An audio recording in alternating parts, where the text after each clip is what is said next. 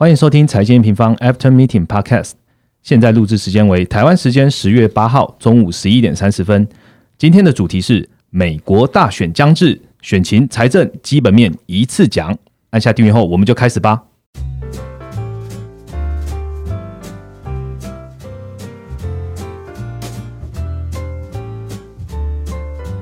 Hello，大家好，我是财经平方 Roger。嗯，上一周呢，呃，中秋连假四天哦。那其实我们 After Meeting Podcast 也同步休息了一周，那让大家包含我们研究员一起来，嗯，refresh 一下我们自己的就是研究的节奏。但是在这个两周里面，全球还是发生了很多所谓风起云涌的变化啦。因为我们在呃连假休息前，就是美国总统辩论第一次辩论嘛，那辩论的状况我们用及时的转播让大家知道。那呃，在选前最后一最后一份的非农报告呢，也在这一周出炉了。那财政政策看起来好像有望，又好像无望，因为川普对下稿。那到震撼全球的就是川普又确诊了，对十月大惊奇这样。其实那今天要讲的内容其实蛮多的，我们就直接来欢迎我们的研究员 Ryan 吧。嗨，大家好，我是 Ryan。好，Ryan，这两周发生的事情呢，你跟我们来讲解一下吧。行情呃事件到底有什么变化？这样子。其实像这两周的行情，还是就是在一个震荡啦。就是虽然事件很多，但是就是一下利多，一下利空，就是这样震震荡荡。那其实这个是很合理的吧？因为其实选前我是觉得大家不要太有期待，说会有个趋势性的行情。是因为其实目前的选情啊，就是川普跟拜登是没有一个。压倒性的一方啦，所以政策的不确定性就是他选后之后，就是到底是川普的政策延续，还是拜登的政策新的政策上来，这件事情是还不知道的，所以市场一定是会有担忧的情绪在。那这边的话，震荡就一定是现在的主轴。那其实我们有统计过，就是在美国大选年，就我们大概统计大概三十年的左右的时间，嗯，那每一个大选年就是八到十月的一个美股走势哦。那这三个月的那个股市重点啊，就是我整理两个给大家，嗯，就是第一个是如果政权若替换。就是像可能说这次川普他如果输了，换成拜登上的话，那选前跟选后的表现都会显著的弱于平常的年份。OK，那这是第一个重点。那第二个重点是，如果共和党胜选，如果共和党胜选，选后的走势短期通常都会比较好。为什么？因为其实共和党它是我们其实在前面的大选的文章也有介绍过，它是比较倾向于自由市场，然后它的政策可能是一些去监管啊，或是一些减税的政策，所以通常它。刚上任或是刚赢的时候，会有一个短期的庆祝行情。对对对对。那目前其实从八月到现在，其实美股 S M P 的报酬就是个两趴。那其实你知道吗？三个月两趴，就很很明显知道它就是一个震荡的，是小小小震荡在这边啦。对对。那其实如果从就是这件事情也是反映说，其实现在是因为拜登是有个小幅的领先。是对。那如果是拜登领先的话，那就是我们对应到刚才第一个重点，就是可能政权是。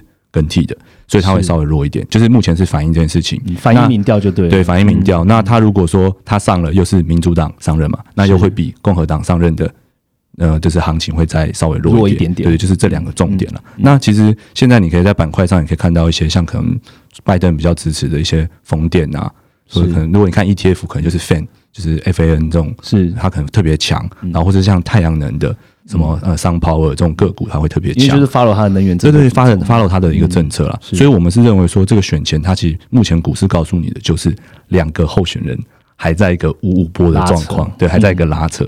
所以，就是我们现在就看说，川普他这个确诊嘛，算是一个大事件。那他如果确诊，他的病情是逐渐好转的，民调收窄，那股市可能就会比较强。是对。那如果民调就是维持在这，那你就不要期待它会有个。很趋势性的行情。嗯，好，其实刚刚 Ryan 讲到民调，那我就在主题开始之前跟大家呃分享一下，根据 N 平方的网站上面最新的 RCP 的民调呢，在十月七号全国民调，目前川普是四十二 percent，然后对比是拜登的五十一点四 percent。哎，我开始主题人问一下，Ryan 觉得谁谁会赢？就这个不好说，但我比较支支持自由市场啊，没错。好，那我们就直接进入主题吧。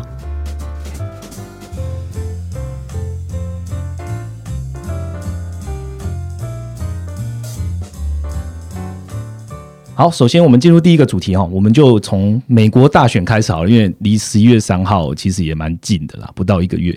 那嗯，在这之前，我们先谢谢所有在年假前跟我们一起看就是直播美国总统第一次辩论会的朋友。那我们是用文字的直播的方式去快速的去呃 wrap up，就是他们讨论的一些经经济的重点或政策的主轴。虽然说这个第一次直播然后那个他们两个讨论，两个老班的讨论其实有点混乱啊，吵架对，所以全部的媒体都这样讲，但其实里面还是有一些政策啊，然后跟他们的一些方向，其实我们早在七月的部落格或是月报快报中都有提到，所以用户想要了解，其实也不一定要去看呃他们直播的其他媒体的重点，他回到我们这边 M 方网站来看我们的月报或快报，基本上就可以掌握这样子。那好，来讲一下十月惊奇好了，川普确诊了。三天之后恢复，这样子，好神一般的恢复。但是他现在的恢复，我看我观察啦，从十月一号到现在，他的民调并没有提升，没有特别起色，对对，还是没有起色。所以，我我现在听众朋友很想知道，就是川普现在确诊，然后又恢复，这一一连串的混乱呢，他会不会影响到目前的选举？会不会换人？那 Ryan，你有什么看法？其实，在这一个部分，其实川普他这次复原，当然我觉得是因为他真的算蛮早发现的。那蛮早发现的时候，其实现在的任何的那种抗病毒的药，都是就是你在症状出来之前，你服用的话，你就可以就是呃疗效是比较好的啦，就是你越早用越比较高。对对，那我觉得川普他就是赢在这一点，他就是比较早开始治疗，是然后有先先进去医院去施打那些药，所以我觉得这件事情是一个好事。那对于他民调没有帮助，其实我自己觉得说，因为疫情一直都是川普他这一次选举的一个大罩门啊。对吧？就是像像，其实，在他没有确诊之前，大家都在讨论说，到底疫苗什么时候会出来？因为其实疫苗如果更早推出，其实就是会帮助美国现在经济复苏更快。那川普的选情也会一样，有啊，他也会更好。十一月三号以前会出来吗？哎，真的吗？没有，但他的话有时候就是对 就是听听听反反复复听听就好，对对对。所以那目前其实就是疫苗还没有出来嘛。那我就觉得说，那川普确诊又快速的康复，就是他不会有疫苗出来这么有效。他就是因为疫苗出来，其实是可以争取到一些。中间选民。是，就那些中间选民会觉得啊，这个疫情真的代表你可以控制疫情，对，代表你可以控制疫情。我觉得是没有到这么有效，但是我觉得川普他如果病菌持续的好转，还是能够巩固一些他自己共和党啊，或是他自己的一些摇摆中的一些隐性选情啊，就是因为他们可能会觉得说，哎，这个病可能真的就是跟川普讲的没这么严重，嗯，然后他七十四岁嘛，对不对？死亡率八趴嘛，对，对，对，对，对，就是他可能真的，哎，他都挺过来，就是可能会有一些这种。但是那些就是也是要原本就是他粉丝可能才会买单，就不像疫苗出来会能够新增一些重点选民啊。嗯，对，嗯，有帮助，但是有限。嗯，我问一个极端例子好了，如果他这一次并没有恢复，假设他又恶化了，那总统可能真的呃就命换人，然后他他是不是真的会换人呢？其实像像这边就是我觉得算很特别。我讲我讲两件事情好了，嗯，就是如果其实他们美因为美国他们的宪法其实就有规定，好像是宪法修正案第二十五条吧，对，那它其实有一系列的规定，就是诶，如果总统如果不幸的过世了，那就副总统继任嘛，是，那副总统继任完后，诶，如果副总统也不行了，然后他还会有一些参议院的临时院长啊，众议院的 Nancy Pelosi 啊，就是他们会有一个一一个顺序去继承这个。权利不会让这个权利就是没有，难怪现在所有人都在测阳性阴性。啊！对，而且有可能排到。不要不要看川普七十四岁。哦，你往后看那个 Nancy Pelosi，他八十几耶，对，往后面都是八十几的。那个参议院临时议议长也是八十几，年迈更高，那个年纪更大，所以其实是蛮蛮可怕的啦，对不对？但是这个就不要太担心，因为法治国家，所以一定会延续下去，就是。绝对会有政权合理的一个。分分配到的地方，嗯，对，那这是第一点。那在第二点的部分呢，其实呃，现在的候选人，就是照理说，其实如果说他不幸过世，如果可能在选举个两呃三个月前好了，其实共和党的党团他们是能够推举新的吗？重新推举一个人的。但是现在比较不能的原因，是因为已经有州已经开始做一个提前投票动作，因为美国他们的就是呃范范围很大嘛，土地面积很大嘛，然后人口也很多，所以其实他们的选举日。如果说全部人都在当天去投票，其实有困难，有行政程序上的困难，所以他们其实有开放九月中旬就有开放提早投票。那目前其实已经知道的资讯，已经大概到三四百万张都投出去了。那那个选票上面已经是印了就是川普的名字，所以他就算挂掉，这个东西也没办法去改了。对，所以就是已经投了，如果你要改的话，可能就要更多的行政程序去处理它。对对，就基本上是不可能改了，就是可能就是让他选完，那选完后就是在选举人投票的时候会有个争议。那这个争议可能就要上最高法院去给大法官去裁决。嗯。然，你刚刚讲的提早投票，嗯，是我们听到的什么邮寄投票这种方式吗？哦，邮寄投票也是一种，但是我刚才讲的提早投票比较像说是，哎，他各州他就是开放时间让人家现场去投。那邮寄投票它就算是另外一件事情。那邮寄投票这部分，我觉得也是蛮值得去，呃，就是补充一下，嗯，就是它叫这个 mail in 的 voting 嘛。那比较常听到其实就是一些海外的海外的美国民众。那他不在不在国内嘛，境内。对对，所以他就可以去跟政府去申请说我要投票，但是因为我不在境内，所以他叫做一个不在籍的一个投票。那这个这一次像川普在选前也有提到像这种争议，就是说，哎，他自己就有讲，川普就说他觉得不在籍投票，因为行之有年，他觉得这个不是问题。是。他觉他他他觉得有问题的邮寄投票是说，州政府啊，在没有申请的情况下，就是直接发给所有的选民，就是说我发一个邮寄的选票给你，让你都可以寄信。就是他担心的是这个这样会很怪吗，呃，就是有可能重复投啊。呃，哎、其实不会重复投啊，因为他就是选民资格会审核啊，什么什么。对对，他他其实是不会重复投，但是可能会让一些他原本不会出来投票的人，因为他拿到选票了，是。那他可能就寄出去，他觉得方便，他就记住。所以，所以原本川普是怕这个，只不过这个部分我们 M 平方其实有研究，虽然我们没有就是正式的对外发报告，但是因为就是我们研究完后觉得不需要，那我在这边就是用 p a c k a g e 的方式补充，嗯嗯。就是其实这边呢、因为不需申请的一个全面邮寄投票，其实目前呢、只有大概九个州。是使用这个方式的，那这个九个州就是包括一些什么华盛顿啊，然后 Oregon 啊，然后加州啊，就这些都嗯。是蓝州啦，而且是绝对不会跑票的蓝州，就是民主党的州。所以其实这些投这个这些这些选区是不是用邮寄投票，哪有差啊、对，好像，没差。所以其实川普他这个，我觉得他比较像是一个政治性的议题。那除了这个九个州以外，其他都是要用申请制的不在籍投票。所以其实这个部分就比较是没有争议的，因为就是我选民想投票，我才去申请嘛。对那这是合理的，他应该有的权利。嗯对，所以就是说，在九月到十月，他们有一有一次参众议院就是争议了，好像两周左右，在讲邮寄投票。对对对我们看起来好像不会影响选情太多了。其实是不会的。对，嗯，好，了解。那其实我们刚刚提到了民调嘛，那我在呃开始之前也跟大家讲一下全国民调。其实大家都知道，到跟 follow 我们 M 平方到现在就知道，关键还是在于这些摇摆州。尤其是佛州、宾州这两个大票上加起来就大概四十九个票这样子。那目但是目前的民调差距呢，虽然说拜登赢，但是好像也都在误差范围六到八 percent 里面。那 Ryan 你怎么看这一次的总统大选跟之后可能会有什么情境会发生？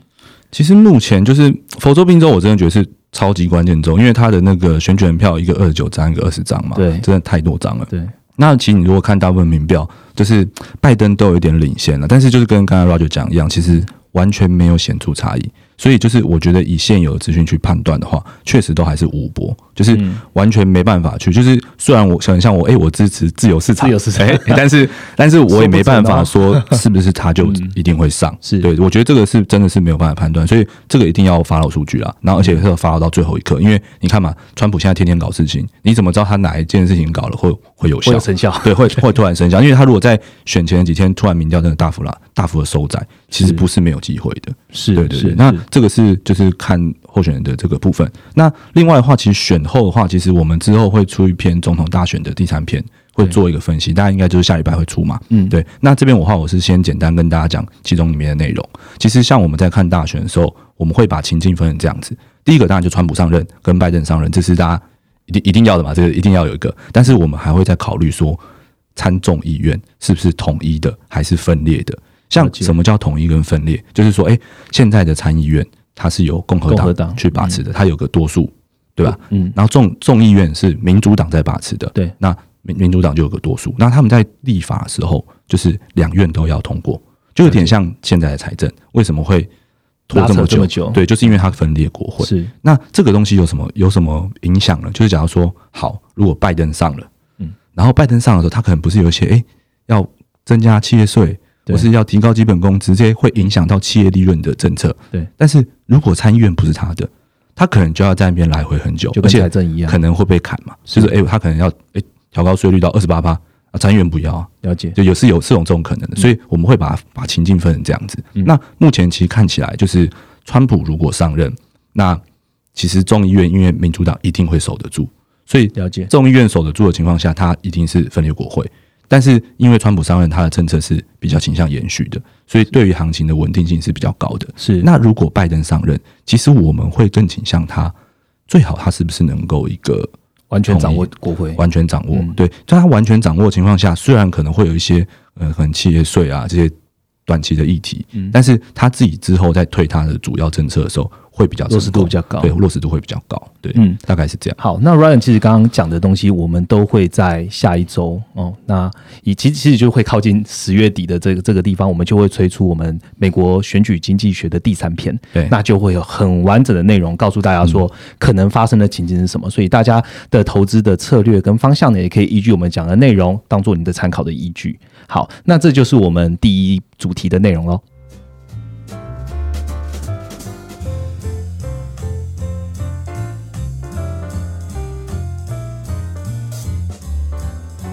好，接着进入第二个主题，就是来讲一下财政政策哈。从五月炒到现在，峰回路转了。那呃，好几次的会期嘛，然后眼看十一月三号都要到了，都还没有结果。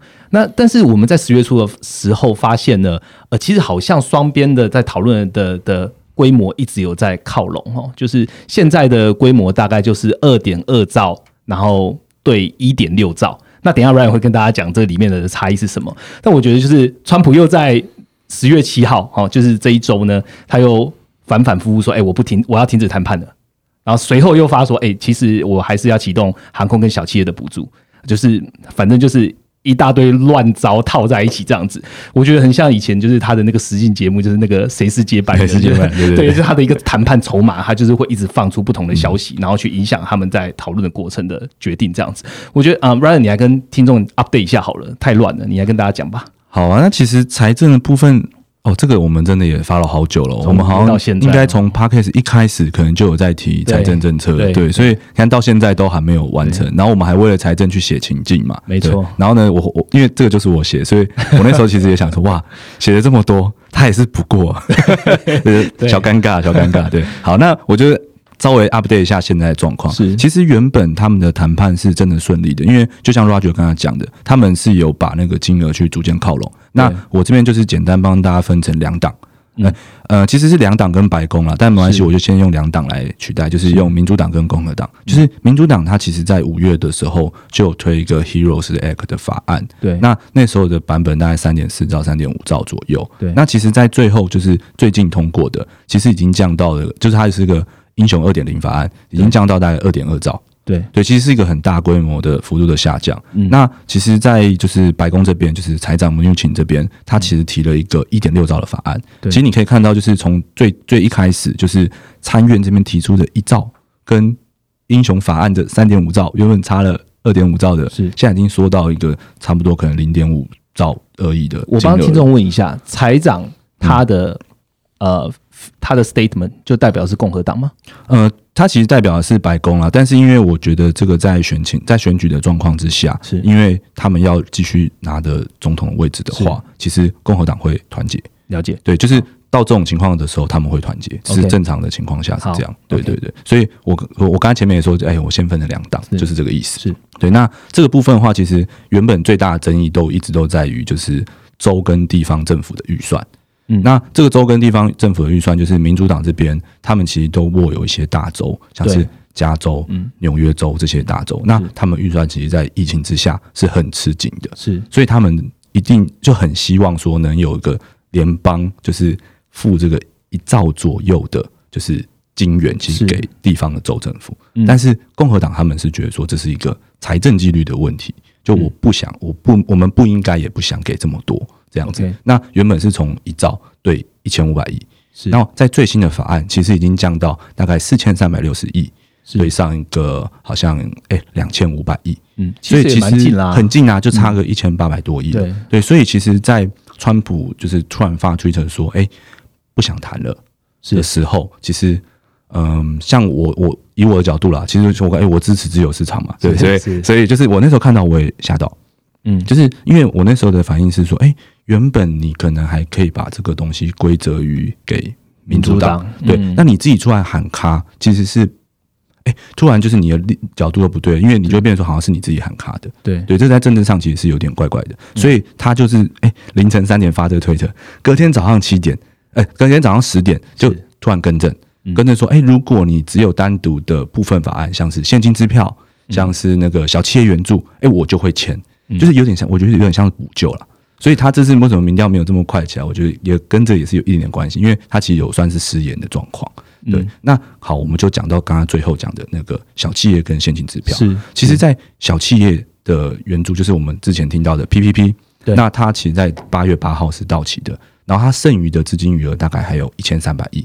那这个这个一千三百亿，两党就是都愿意继续做，继续做。对，所以这个钱是我觉得是。呃，就是不管谁当选都会有的，嗯，然后呢，他们还愿意就是提供一些像是呃航空的补助，嗯，然后还有一个餐厅的补助，嗯，那分别是两百五十亿跟一千两百亿，嗯，那这个补助就比较就是说，哎，因为航空业在上一轮 case 法案的时候，嗯，他们的补助条件就是说，哎，你要雇雇佣你的员工是。到十月一号前不能 fire 他，那目前已经失效了嘛，就十月一号已经过了嘛。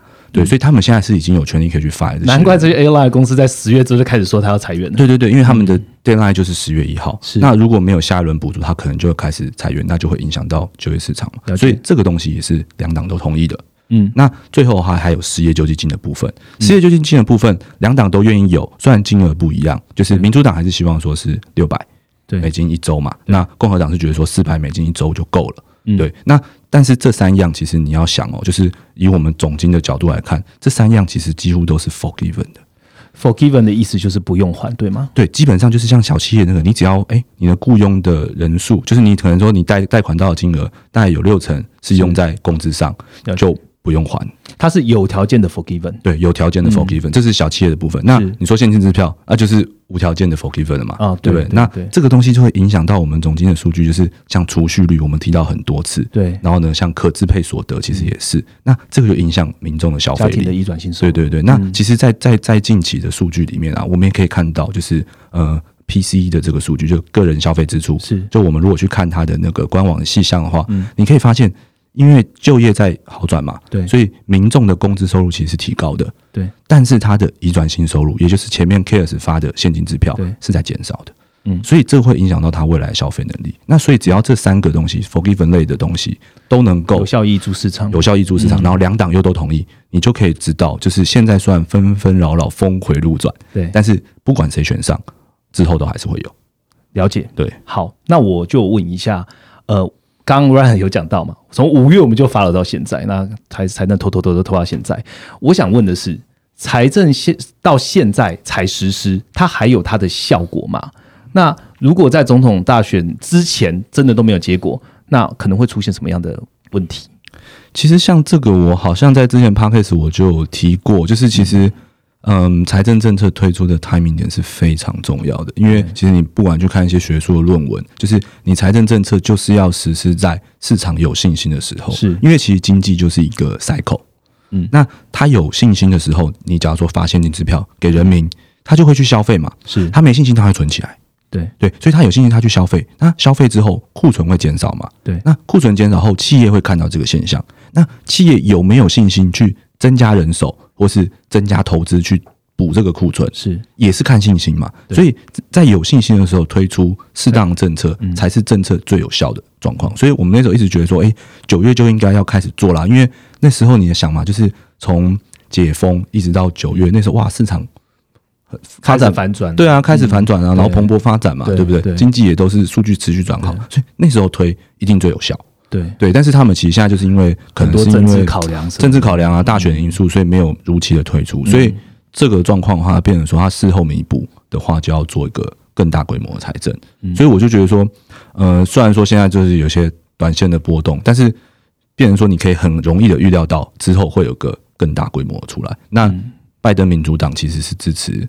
更大的，所以虽然拜登他刚上任，可能会有一些诶反映一些企业税啊降低的那些，但是他如果推了财政政策，好，我举例啦，他拿个统一国会推他的 Heroes，对，三点五兆，三点五兆下去，对，其实那个规模也是很可观的，嗯嗯，而且我们其实发现呢，就是呃，在联准会这边，它货币政策已经超前部署，等待财政政策也许久了，所以嗯，财政政策会不会实施？我们认为现在看起来还是乐观的，而且在越晚推出。想必而言，它的规模是越大的，所以呃，听众朋友可以跟我们一起来发了我们的呃最新的快报，我们会在财政推出的时候呢，也尽快的让各位投资朋友都知道。好，那这就是我们第二个主题喽。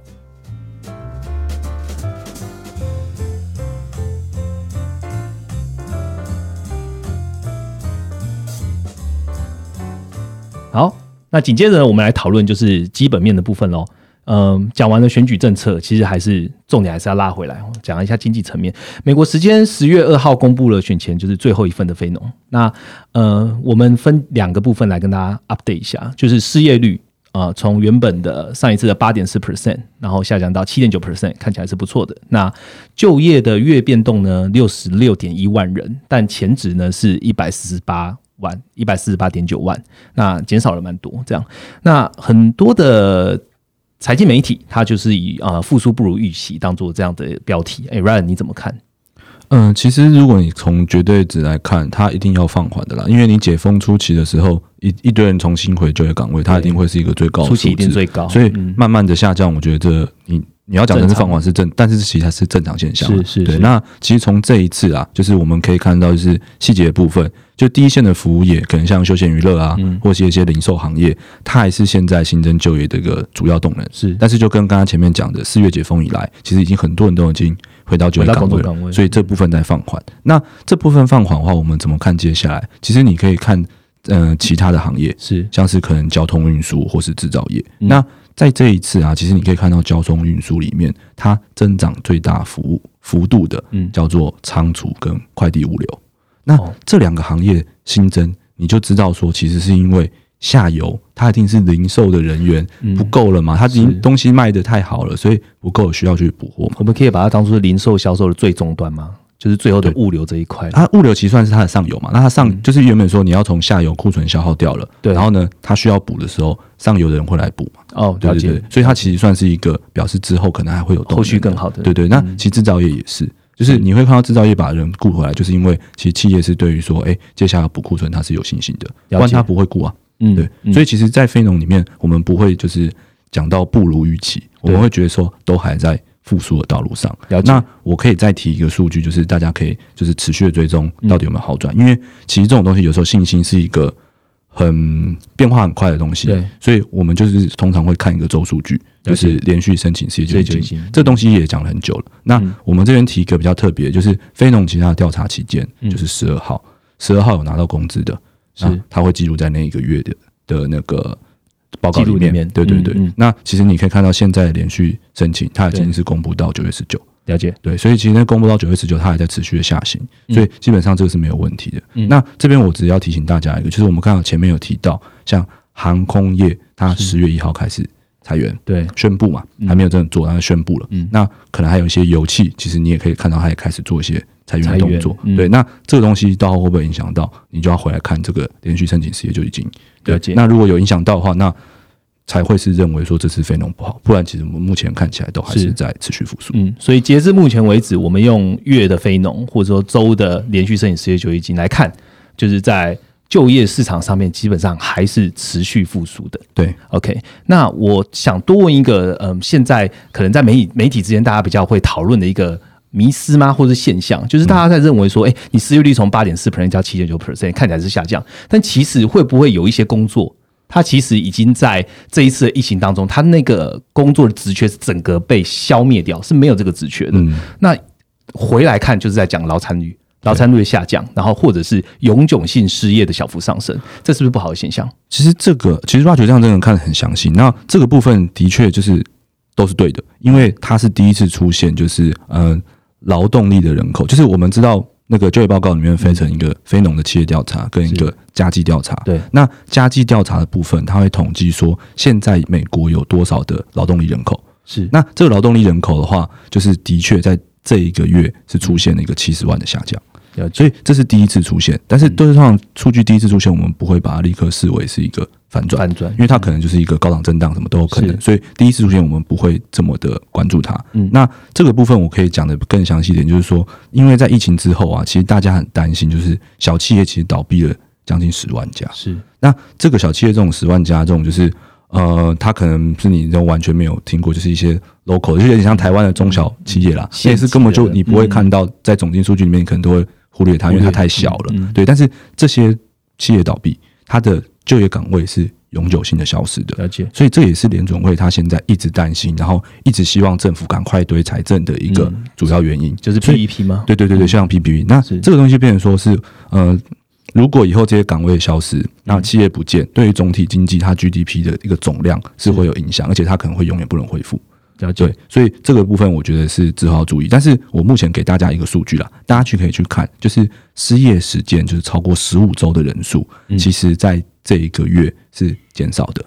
对所以这个东西只要它不要一个持续性的上升，就是失业十五周以上的人数是继续往上，那可能就代表永久性的失业真的变多了。嗯那目前还没有这个现象，那大家这个就是要刀要每个月回去去观察它。OK，对那刚刚 Ryan 其实讲了失业时间啊、呃跟失业失业率的一些状况的话，其实都在我们 M 平方的官网，所以听众朋友有兴趣的话，那直接点击下方的链接，然后我们就可以呃到我们的 M 官网来看。那我们现在讲第二个数据好了。呃，第二个数据是 ISM，好，十月五号，美国时间十月五号同步公布了九月的 ISM 非制造业指数，那是五十七点八，那表现是优于预期啦。那其实我们前一周 M 平方就在讲说，哎，服务业的零售复苏的趋势啊，然后跟服务业就业啊是持续看好这样子。那我们预测 ISM 的非制造业指数就是表现就不会太差。那 Ryan，我们怎么解读这个数据呢？其实像这一次的服务业啊，就是我们其实有发一篇快报啦，就是在最新的快报里面有讲，就是其实美国现在在从就业啊、消费还有企业信心的层面上来看，都是持续好转的。嗯那你它你当然就是不能期望说它的速度会跟解封当初一样快，是嗯但是真的都是连续四个月在好转。嗯那只是说，就是现在好转的部分啊，就是。产业分化是很明显的，就是强的产业，可能说，哎，像科技或是房地产，它真的很强。是。就是你说什么啊，建造啊、装潢批发或零售，它的回温都非常的快。嗯。但是你会看到一些受疫情影响的，像是教育服务，就是学校还没有全面的开放，那或是像电影院，就是休、嗯就那种休闲娱乐，嗯。对，这种就是还没有完全就是复原走出疫情的影响、尤其现在其实进入秋季。那秋季其实大家对大家还会担心一些恶报，所以它的不确定性的情景还是非常高的。是那企业就我们刚才前面有讲到，就算财政推出，企业也要他有信心，这个才会有效。那嗯在秋季疫情的情况下，我觉得这些产业它还会继续的弱势。像其实我我做个很简单的举例好了，不知道大家有没有看一些美国的，就是电影业的个股嗯，IMAX，嗯，你去看迪士尼，继续破底。嗯。对，诶，迪士尼还算好一点，因为迪士尼它还有做一些线上的，对对对。但是其实迪士尼最近也转弱，但其实应该也是类似的原因。嗯。那教育类股的话更惨，嗯，就是有个什么大峡谷教育啊，你去看，就是那些股票都非常的惨，因为它就是从疫情后，你看很多很多股票都你回到原本的水位，嗯。但这些东西都还回不回去的原因就是在这，就是产业分化还是非常的的明显啦。所以我是认为说，就是现在其实服务业还是非常保守，但是它又占就业市场的八成，嗯，所以之后疫情继续要控制，然后财政推出，才能够让服务业就是一个全面的、真的好转，真的好转，然后让这个八成的就业全面的回温。嗯，好，我们刚刚的两个数据呢，呃，一个是呃我们在讲非农，那其实非农刚刚 Ryan 讲，其实就业市场基本上我们在 M 方的角度呢，还是认为它是持续复苏，但是也提醒各位听众用户，也可以跟我们一起来观察，包含了连续失业申请救济金跟呃失业时间超过十五周的这个数据有没有发生变化。那 I S N 的部分呢，其实也是一样，它的数数据还是在好转，但是却发生了一些产业分化的问题，尤其是在教育或是休闲这些产业上，所以也要邀请各位听众朋友跟我们一起来关注财政政策，它可能不能有效的实施，能挹注到这些企业来。对好，那呃，大概的三个主题大概讲完了，我最后问 Ryan 一个问题好了，就是你觉得在十一月三号选举前呢，你认为投资人应该续报吗？还是该怎么做？其实像 Roger 问的这个问题是续报嘛，对不对？对所以其实像我自己觉得啦，就是强势行业，你说诶科技啊、房地产，或是嗯风力发电、太阳能这些，假如说诶你真的之前就有了，嗯。那其实我觉得续报是没有问题的，因为选举就是选情还误坡嘛。你现在假如说你手上很强势的一些好风力发电好了，嗯。那你拜登上他不一定会立刻回来啊，这是有可能的嘛。所以我觉得续报都没有问题。但是是。假如说啦，你现在手上的部位没有，或是是。很少，其实我是不认为说在这边适合去做大杆或是大幅加嘛嗯，我是认为说不适合啦。不。适合。就是就算即使后面会有个很强的涨幅，你在波动这么就是风险这么高的情况下，对对风险这么高，然后嗯其实估值也不是特别低，那你在这边大幅加码其实没有这么明智。对，嗯那但是如果你说续报，那我是认为是就以我个人角度来说，像我也是续报，这是没有问题的。好，那以上的资讯呢，就是给各位听众跟投资用户来做参考了哈。那以上就是本集这一次的 After Meeting 的 Podcast。那刚刚其实都提到了，这几周在选举前的市场的变动，就是市场的波动是难免是比较大，所以呃，请回到 M 方官网，跟我们一起来关注基本面。那我们也这边提醒哦，我们在呃十月的投资月报呢，已经在十月六号的时候发出了。那我们也同步发发发发出了创办人 Rachel 在这一次月报引言对于第四季的看法，跟提出最重要的三大关键。所以呢，欢迎各位听众用户呢，可以呃加入我们的 N Pro 一起来看我们的月报，然后跟持续关注我们的快报。那以上就是我们这次的内容喽，我们下一周见，拜拜，拜拜。